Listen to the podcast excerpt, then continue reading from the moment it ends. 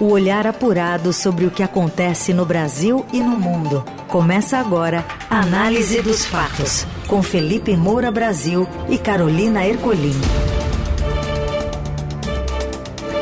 Olá, olá, bem-vinda, bem-vindo. Começando mais uma edição novinha em Folha do Análise dos Fatos, sempre aqui pela Eldorado. Você que fica bem informado do que acontece no Brasil e no mundo no meio do dia. Fala, Felipe. Salve, salve, Carol, equipe da Eldorado FM, melhores ouvintes, sempre um prazer falar com vocês, ainda mais na sexta-feira, sextou bonito com análise dos fatos que logo em seguida fica disponível nas plataformas de podcast e lembrem-se de pegar lá o link, mandar para os amigos, para os familiares, olha, você tem que ouvir isso, tem que ouvir esse programa, vamos com tudo. Vamos aos destaques deste 2 de junho. Senado recebe indicação de advogado de Lula para vaga no Supremo. Ainda não há data definida para a sabatina de Cristiano Zanin. O saldo da medida provisória que organiza ministérios. Texto passa no Congresso e confirma derrotas para Marina Silva e Sônia Guajajara. E ainda a onda de violência no litoral de São Paulo. O que acontece no Brasil e no mundo. Análise dos fatos. A indicação levou quase dois meses, mas o presidente Lula confirmou as especulações e anunciou nesta quinta que vai indicar o seu advogado Cristiano Zanin, de 47 anos, para a vaga aberta no Supremo Tribunal Federal com a aposentadoria do ministro Ricardo Lewandowski. A informação foi antecipada pela coluna do Estadão e confirmada primeiro pelo presidente do Congresso, Rodrigo Pacheco, e na sequência pelo próprio Lula.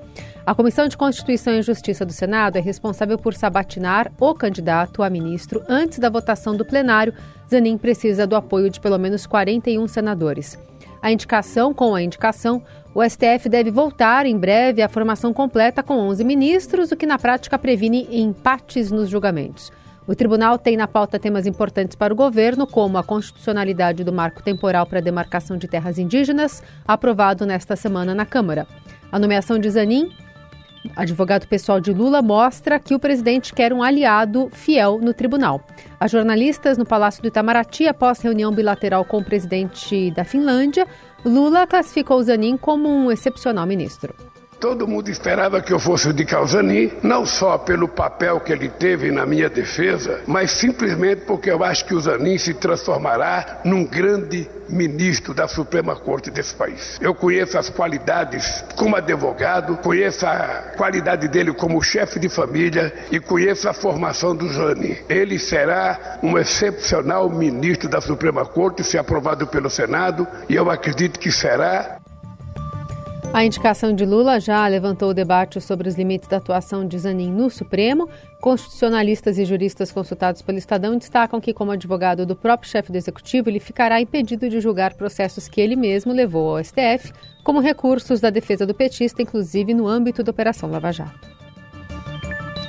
Muito bem, vamos começar pelo aspecto do, do estelionato eleitoral. O que disse o Lula na campanha? Eu já vou soltar aí uma sonora com a declaração dele mesmo, mas eu vou citar antes. Não é democrático um presidente querer ter ministro da Suprema Corte como amigo. Isso foi o que declarou Lula. Falou no plural até, querer ter ministros da Suprema Corte como amigos. Logo, Lula não é democrático de acordo com o que ele mesmo disse em campanha.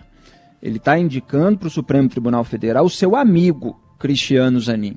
É companheiro dele é o advogado pessoal com quem ele conviveu diariamente ao longo desses últimos anos. O Lula também tem almoçado, jantado e participado de churrasco junto com Alexandre de Moraes, que ele só recebeu depois que o Moraes votou e articulou é, para que votassem pela cassação é, do desafeto do Lula Deltan Dallagnol, ex-procurador da Lava Jato e deputado federal ainda, né? Porque o mandato ainda precisa ser é, caçado finalmente pela Câmara. Então, Deltan continua fazendo vídeo lá do Congresso, etc. Então, o Lula tem feito refeições aí com ministros é, do Supremo. E o ministro agora aposentado Lewandowski, que sempre votou a favor dos interesses dele, e é por isso que o Lula quer substituí-lo à altura, no sentido de que ele vai ter um companheiro, um amigo no Supremo Tribunal Federal para continuar votando a favor dos interesses dele. Vamos lembrar que Ricardo Lewandowski chegou ao posto porque era vizinho da família do Lula em São Bernardo do Campo, em São Paulo. Ele, a mãe do Lewandowski era amiga da mãe da Marisa Letícia, então esposa do atual presidente. E o Lula ainda tem exaltado ditadores aí, ao longo das últimas décadas. Né? É curioso quando a gente vê no mercado da comunicação as pessoas falam, não, Lula errou ao exaltar o Maduro. Como assim? Simplesmente errou. Ele erra, então, há 25 anos. Então ele é, veio aqui, o ditador venezuelano, é, alvo aí de diversas críticas, sanções, mundo afora, pelos Estados Unidos, pela União Europeia, e ele foi exaltado. O Lula disse que esse negócio de ditadura na Venezuela é narrativa. E ainda é, é, estimulou ali o Maduro a se defender. Então, o Lula não é democrático, segundo ele mesmo. Vamos ouvir duas declarações que eu separei que ele deu na campanha em debate eleitoral na TV. Não é prudente, não é democrático um presidente da República querer ter os ministros da Suprema Corte como amigos. Você não indica o ministro da Suprema Corte para ele votar favorável a você ou te beneficiar. Sinceramente, eu estou convencido que tentar mexer a Suprema Corte para colocar amigo, para colocar companheiro, para colocar partidário, é um atraso, é um retrocesso. É um atraso, é um retrocesso. Quer dizer, o Lula diz uma coisa na campanha e ele faz outra na prática. Quer dizer, na verdade, se você for interpretar o pé da letra, ele está fazendo. É exatamente aquilo que ele falou num tom crítico que não deveria ser feito. Só que aquilo revela quem ele é. Ele é isso aí. É? E o cinismo dele é um traço que precisa ser colocado. É impressionante é, como isso não é colocado muitas vezes no debate público. Vamos passar para o segundo aspecto, é, que é a, o que o Lula declarou no Twitter. É, que ele falou que está é, indicando o Zanin para o STF não só pela minha defesa, se referindo à defesa pessoal dele na Lava Jato feita pelo Cristiano Zanin. Então, quando o Lula afirma no Twitter que indicou o Zanin não só pela minha defesa, ele admite publicamente que a defesa pessoal dele foi um dos motivos da indicação, que todo mundo sabe que é o motivo. E, portanto, o Lula confessa a pessoalidade do ato. Você tem na Constituição o princípio da impessoalidade na administração pública. Um Senado Federal decente, que lamentavelmente não tem sido o caso no Brasil, jamais avalizaria a violação do princípio da impessoalidade com a indicação de um advogado do próprio presidente para a Suprema Corte. Isso que, como eu já falei várias vezes aqui no programa, não acontece nos Estados Unidos porque lá ainda existe alguma resistência ao descaramento completo. No Brasil, não. No Brasil existe até culto ao descaramento. Um dos meus artigos, meses atrás, foi o culto à malícia de Lula. E eu escrevi no Estadão recentemente, em 13 de março, o trampismo de Lula, porque o Trump cogitou indicar o próprio advogado Rudolph Giuliani, ex-prefeito de Nova York. Mas nem o Trump chegou a indicar o próprio advogado. Lá atrás, anos antes, é, seja do lado do Partido Republicano com George W. Bush, seja do lado do Partido Democrata com Lyndon Johnson, quando eles quiseram indicar, é, tentaram nomear os seus próprios advogados, houve reação. E aí depois é, tudo se esvaziou. Agora, só em República do Escambo, essa expressão que eu criei, que eu defini, que está é, começando a repercutir aí na voz é, de políticos, só em República do Escambo um presidente emplaca seu próprio advogado na Suprema Corte. E por que que isso é mais possível de acontecer nesse momento? Não só por causa de tomar lá da cá, liberação de emenda, cargo, etc., mas porque quase metade dos senadores, são 81 senadores, quase metade é, que vo vai votar é, pela indicação do Zanin, porque ele passa por uma sabatina no Senado Federal, foi alvo de inquérito no Supremo Tribunal Federal. Então eles veem, como eu falei aqui no programa de 8 de maio, o Zanin é como alguém é, que seja capaz de blindá-los, como ajudou a blindar o Lula. Não que precisasse de muito trabalho técnico, também é ridículo essa alegação. Olha que trabalho técnico extraordinário. Quem é que precisava de trabalho técnico para convencer Gilmar Mendes a votar contra a Lava Jato? Para convencer Lewandowski e Dias Toffoli, que foram indicados pelo próprio Lula? Então é preciso relativizar também essa competência toda do Cristiano Zanin. Mas ainda que tenha ainda que tivesse ou que tenha, a julgar pela definição de cada um, uma competência como advogado, é, cadê os livros publicados pelo Cristiano Zanin? Os juristas estão perguntando. Cadê o seu, é, sua titulação é, acadêmica? Cadê a, as menções internacionais, a sua obra? O que, que ela gerou é, em, nesse sentido? É, você não tem também esse notável saber jurídico Uma coisa é você ser um profissional competente, outra coisa é você estar tá fora da curva, você ser acima da média, você é, se cacifar para a Suprema Corte. Agora, é claro que o padrão no Brasil já vem sendo é, flexibilizado há muito tempo, principalmente desde o mensalão do PT. É, a partir dali, quando estourou em 2005, as indicações começaram a ficar muito mais próximas. Né? É, Dias Toffoli é um grande exemplo disso. Era um advogado é, do PT, é, que chegou à Casa Civil é, do José Dirceu no governo Lula, que foi advogado-geral da União, que foi indicado ali por Lula e Dirceu até chegar à Suprema Corte. Quer dizer, é uma Suprema Corte rebaixada para servir aí a, a, essa blindagem que tem acontecido da classe política, que tende a ser complacente, portanto. Na Eldorado, análise dos fatos. O Senado Federal aprovou por 51 votos sim e 19 não, além de uma abstenção, a medida provisória que garante a estrutura de 37 ministérios em operação desde a posse do presidente. A MP dos ministérios ficou 111 dias sem ser votada no Congresso, faltando nove dias para o prazo da validade da medida caducar. A comissão especial que reúne deputados e senadores aprovou mudanças no texto. Isso foi no dia 24 de maio. Aí o texto foi para análise do plenário da Câmara, que levou sete dias para votar. O Senado recebeu a versão aprovada pelos deputados neste 1 de junho e votou em 48 minutos.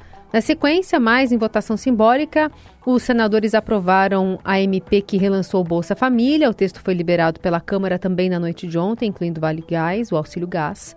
Os senadores ainda aprovaram um projeto de lei que reforma a paridade salarial entre homens e mulheres que exercem as mesmas funções. A principal mudança do texto, que ainda precisa ser regulamentado pela, pelo Executivo por decreto, está no aumento da multa em descumprimento da paridade para 10 vezes o valor do novo salário mínimo devido pelo empregador e pode ser elevada ao dobro no caso de reincidência. A promoção da igualdade na remuneração para colegas que exercem as mesmas funções profissionais, divulgada no Dia Internacional da Mulher, era a pauta da então candidata à presidência da República, Simone Tebet, hoje ministra do Planejamento do Governo. É bom, é, você teve aí hum, na questão da medida provisória envolvendo Bolsa Família, o pagamento adicional do, do auxílio gás, né, que foi criado em novembro de 2021 ainda, é, no, no governo é, Bolsonaro. É, então, é, você vai ter aí é, esse pagamento também incluindo na, incluído naquele pacote é, que Jair Bolsonaro turbinou às vésperas da eleição. E o valor foi mantido. É, agora, quer dizer, passou lá naquela época, às vésperas da eleição, de 400 para 600 reais o Bolsa Família. E agora você tem esse valor mantido com esses ajustes aí é, de pagamentos a depender de filhos. Quer dizer, você tem o adicional de 150 reais por criança até 6 anos e 50 reais para cada dependente entre 7 e 18 anos e gestantes, e mais é, o, o caso do auxílio gás. Agora, é, é, curioso como no meio disso tudo sempre tem um jabuti, né? Você teve a recriação da Fundação Nacional da Saúde, a FUNASA, que tem esse nome bonito e pomposo, né? A gente quer saúde, evidentemente, a gente quer é, que a, as pessoas no Brasil estejam bem amparadas, mas quando você vai ver, é um órgão controlado pelo Centrão foi controlado pelo Centrão durante o governo Bolsonaro. Bolsonaro lá atrás, eu apontei isso lá desde o começo, ali, principalmente no começo do segundo ano de mandato, 2020, ele começou a turbinar o toma lá da cá com o Centrão, entregou ali Denox, FNDE, né, o Fundo Nacional de Desenvolvimento da Educação, no Ministério da Educação, que agora está é, sendo alvo aí dessa operação contra os aliados do Lira lá é, de Alagoas. Ele entregou a Funasa, ele entregou a Codevasf, que aliás está tá mantida também com o Centrão no governo Lula. E e agora você teve aí no, no pacote é, para que fosse aprovado rapidamente, porque tinha só 24 horas para o Senado aprovar isso antes de caducar a medida provisória, conseguiram recriar a FUNASA para o Centrão manter os seus tentáculos por lá. É, então, é, geralmente é assim é que as coisas são feitas no Brasil. Marina Silva continua irritada porque ela perdeu o poder. A gente mostrou aqui é, na semana passada, a Ana, a Carta, é, todos aqueles órgãos ali que constituíam o Ministério do Meio Ambiente eles acabaram indo também é, para as mãos do Centrão, o Cadastro Ambiental Rural e a Agência Nacional de Águas, entre outros, e o Ministério dos Povos Indígenas perdeu o poder ali de, de definir demarcações. É algo que os indígenas estão reivindicando tanto tanto, e essa atribuição foi repassada ao Ministério da Justiça. Mas essas não eram as prioridades do PT. Eram na campanha, quando ele quer posar de ambientalista para contrastar com Bolsonaro, assim como quer posar de defensor de minorias. Agora, 75% das indicações é, do Lula para o Poder Judiciário são de homens. Olha o Lula, ele está indicando um homem rico e branco para o Supremo Tribunal Federal. Houve apelo para que ele indicasse uma mulher negra, a primeira a compor a corte, mas você acha que é isso que interessa a ele? Isso é bandeira de campanha. Isso é para enganar as pessoas. Chega na hora, ele faz o que interessa a ele próprio. Não é o interesse público, o interesse do país, muito menos aquelas bandeiras bonitas que ele impunha. A apuração da coluna de Estadão da, da jornalista Vera Rosa, aponta que o Centrão quer controlar o Ministério da Saúde e cobra a participação do presidente Lula nas articulações políticas do governo para não aprovar uma pauta bomba na Câmara. Com um orçamento de 188 bilhões neste ano, a saúde é comandada por Nízia Trindade e virou alvo de disputa cada vez mais acirrada. O ministério foi por muitos anos feudo do PP, do presidente da Câmara Arthur Lira, sigla que hoje faz oposição a Lula, o senador Ciro Nogueira, presidente do PP, adversário dos petistas, mas o grupo de Lira pede espaço no primeiro escalão. De acordo com Vera, na prática, Lula sabe que terá de oferecer um vultoso dote para selar uma aliança com Lira, expoente do Centrão, se quiser aprovar projetos do seu interesse. E a oferta não precisa ser necessariamente para o PP, mas sim para um nome indicado pelo presidente da Câmara.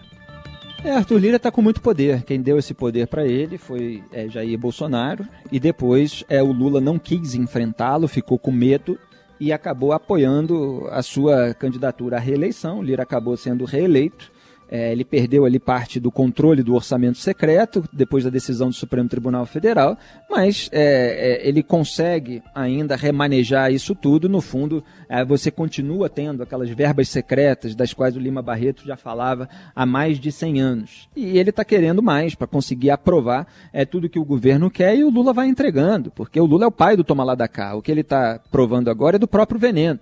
É, foi no governo Lula que houve um mensalão, onde se tinha compra de apoio parlamentar com dinheiro sujo. Agora isso tudo foi institucionalizado, você consegue fazer isso de uma maneira é, considerada legal, é, mas que é absolutamente imoral. Né? Como eu falei ontem, a gente é, paga imposto no Brasil para garantir a compra bilionária de apoio parlamentar. E o Lira quer mais, embora ele negue publicamente que esteja pedindo o ministério, todo mundo sabe que o Centrão está de olho no Ministério da Saúde há muito tempo.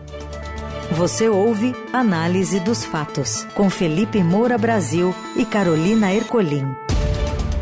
De volta com a análise dos fatos, para falar sobre São Paulo, o Guarujá vive uma onda de assaltos, recebe o choque da PM e restringe até a circulação de bicicletas no litoral. José Maria Tomazella conta mais.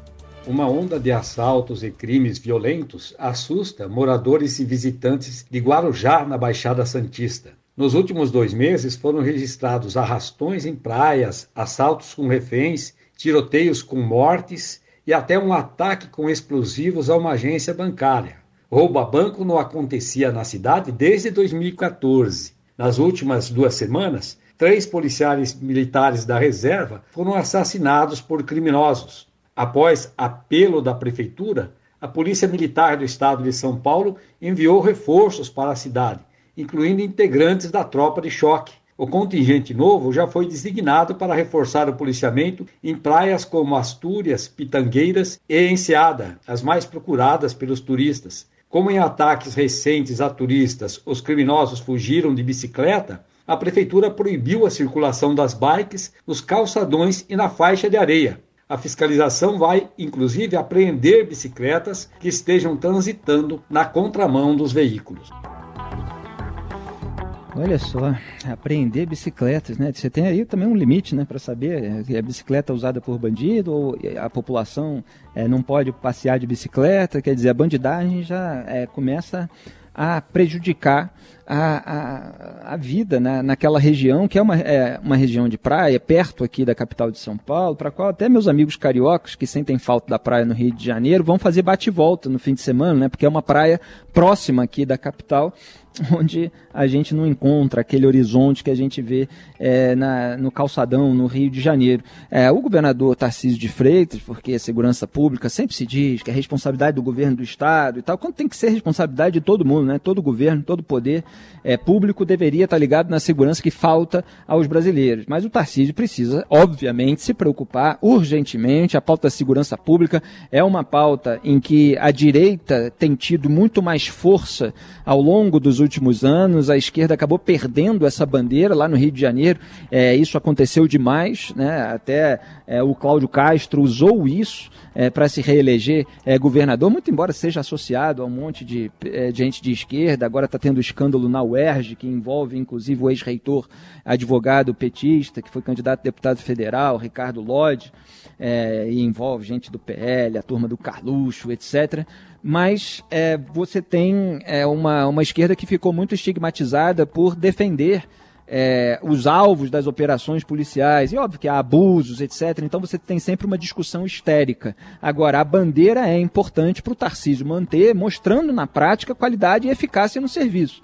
Então, se está havendo criminalidade num local, e um local turístico, é, é, ele precisa cuidar disso assim como é, o comandante-geral da PM no Estado, o coronel Cássio Araújo de Freitas, que recebeu ali o relatório do secretário de Defesa e Convivência Social do Guarujá, o Sandro Pereira, e precisa tomar as providências e a gente vai monitorar os resultados. Análise dos fatos. A capitã do Corinthians, Tamires, se desculpa após usar uma chuteira verde em duelo com o Santos.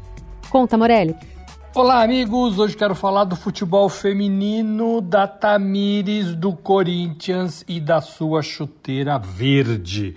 Olha só, ela jogou com uma chuteira na cor verde contra o Santos, futebol feminino, e as redes sociais não gostaram disso. A jogadora e o próprio clube foram condenados por deixarem isso acontecer. Ela se manifestou nas redes sociais pedindo desculpas, primeiramente, disse que olhou para a chuteira e não viu a cor verde, embora ela não queira entrar nessa discussão se é ou se não é verde. O fato é que nas imagens da TV, os internautas, os torcedores do Corinthians viram a jogadora lateral direita com a chuteira verde e não gostaram e não gostaram e isso acabou obrigando a jogadora, olha só, a fazer um comunicado oficial nas redes sociais. Olha só, gente, desculpe, não vou mais usar esse modelo de chuteiras na cor verde. Essas coisas têm que acabar no futebol, né, gente? Não é porque a jogadora tá de cor verde ou cor vermelha ou cor azul que ela não é jogadora do Corinthians, que ela não entrega tudo em campo na partida do futebol feminino vestindo a camisa do Corinthians. São coisas, são tradições antigas, são sentimentos antigos que não cabem mais no futebol moderno. Lembro do Jô, atacante do Corinthians, do profissional, quando também fez uma partida contra o Bahia em 2021, usando também pares de chuteiras verdes e ele foi duramente criticado pela torcida e olha só, foi punido pelo clube. Então são coisas que acontecem no futebol do arco da velha, do tempo do amadorismo, que parecem resistir ao tempo, resistir à modernidade, resistir ao que vivemos hoje. É isso, gente. Falei, um abraço a todos, valeu. Esse caso engraçado, ele, ele deriva é, da multiplicação de modelos de chuteira. Né? Antigamente era tudo chuteira preta, por exemplo, daquela velha marca Topper.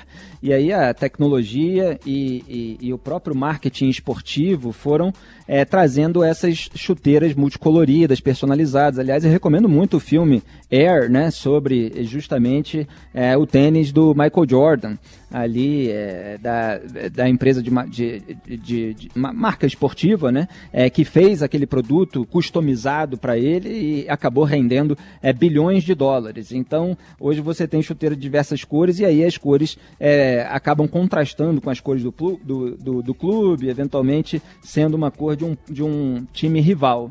Mas é um detalhe, né? É uma implicância, é um, uma valorização das cores do próprio clube pela torcida. O que acontece no Brasil e no mundo. Análise dos fatos.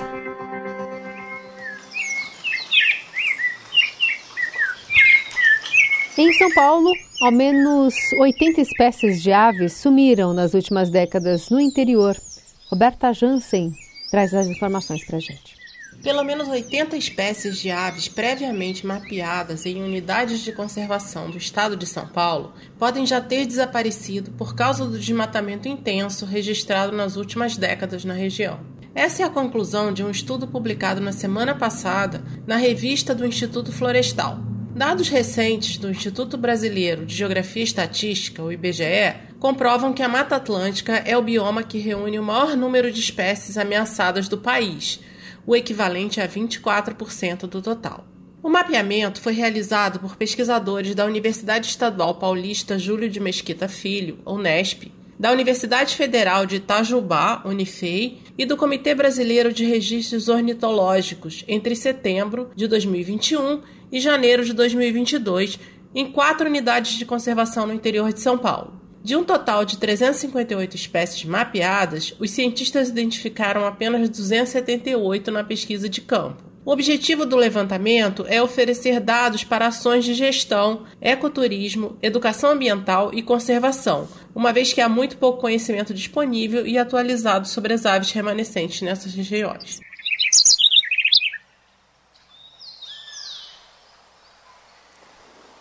É, a, a gente está com problema de criminalidade na praia e ainda está perdendo a nossa fauna aí São Paulo fica mais limitado, Carol. A gente tem que recuperar aí a, a beleza natural de São Paulo e, é claro, sempre tem uma preocupação é, com a, a natureza. Tomara que tudo seja resolvido e a gente possa usufruir mais aqui nessa cidade.